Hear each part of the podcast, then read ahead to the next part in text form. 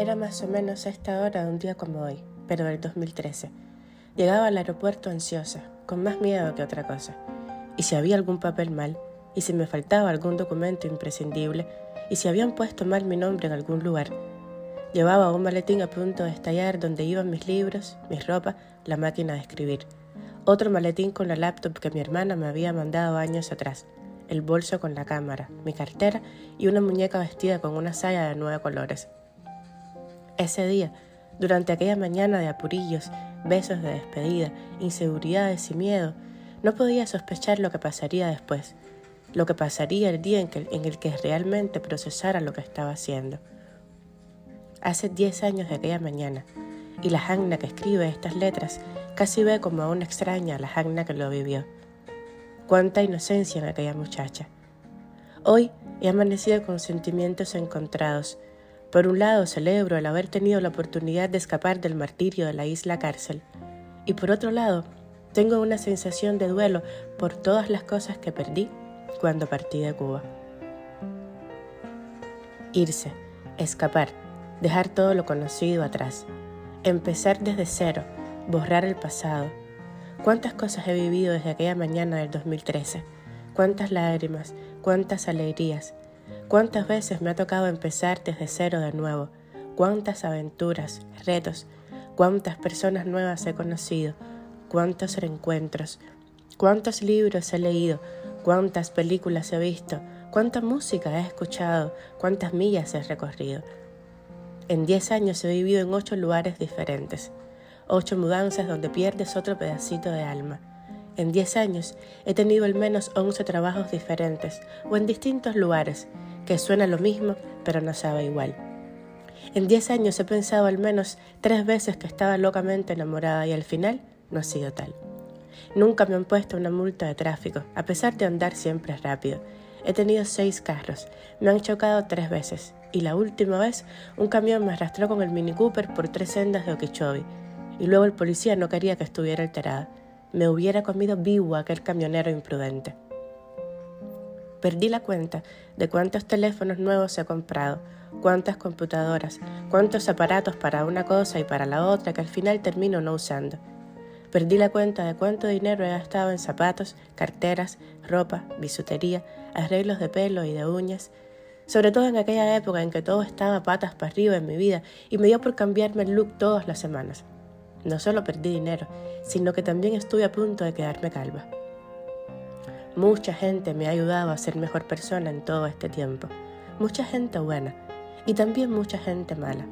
Los malos enseñan, a veces más y mejor que los buenos. Pocos pueden hablar mal de mí en esta ciudad. Pocos pueden decir que he quedado mal en algún sentido. Nunca me he visto metida en el medio de alguna polémica y si algo he hecho en todos estos años ha sido intentar mantener mis apellidos intactos. Si alguien le habla mal de mí, créame, debe tener más que ver con esa persona que conmigo misma.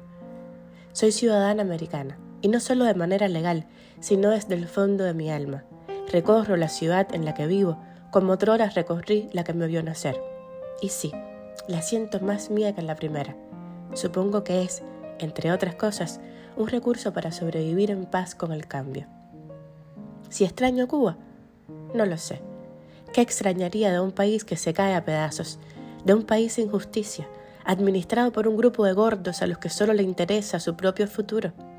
No, no creo que extrañe Cuba.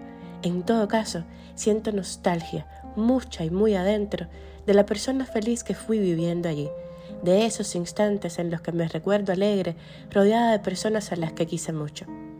El malecón de mi memoria no existe, como tampoco mi escuela primaria, ni la 174, ni el Parque G, ni el Copelia, ni el Cine Acapulco. El país que preservo en mí fue asesinado. Suspiro. Hay que mirar hacia adelante, no sin antes sentir orgullo por esta persona que logré reparir, por esta mujer que me he logrado armar después de cada caída, de cada decepción, de cada final. Hoy puedo decir que soy una especialista en ser un fénix, siempre resurgiendo, siempre levantándome desde el polvo de las cenizas. Siento orgullo por mi coherencia como ser humano en todas las facetas de la vida. Cuando he tenido que querer profundamente, he querido sin reservas. Cuando he debido odiar, He dado media vuelta y me he marchado. Hoy tengo amigos muy queridos, casi entrañables, y un grupo de apoyo en momentos difíciles que cualquiera quisiera tener. Hace 10 años no podía imaginar cuán lejos podía llegar. En este país, en esta vida, donde el límite lo marcas tú mismo. A pesar de todo eso, no he podido olvidar de dónde vengo ni que allí adentro todavía hay cubanos sufriendo los excesos de poder de una tiranía feroz que se devora a sus hijos desde el amanecer hasta la madrugada siguiente. No puedo olvidar a los más de mil presos políticos, a las madres que no tienen comida para darle a sus hijos, a los viejitos que mueren hasta de sed. Eso no lo conseguí. Y me rendí a esta necesidad de hablar, de denunciar todos los días de mi vida hasta que algo pase hasta que los cubanos se unan por una Cuba libre, por una Cuba mejor, por una Cuba de la que nadie deba escapar para vivir dignamente. Hoy, hace 10 años del día más importante de mi vida.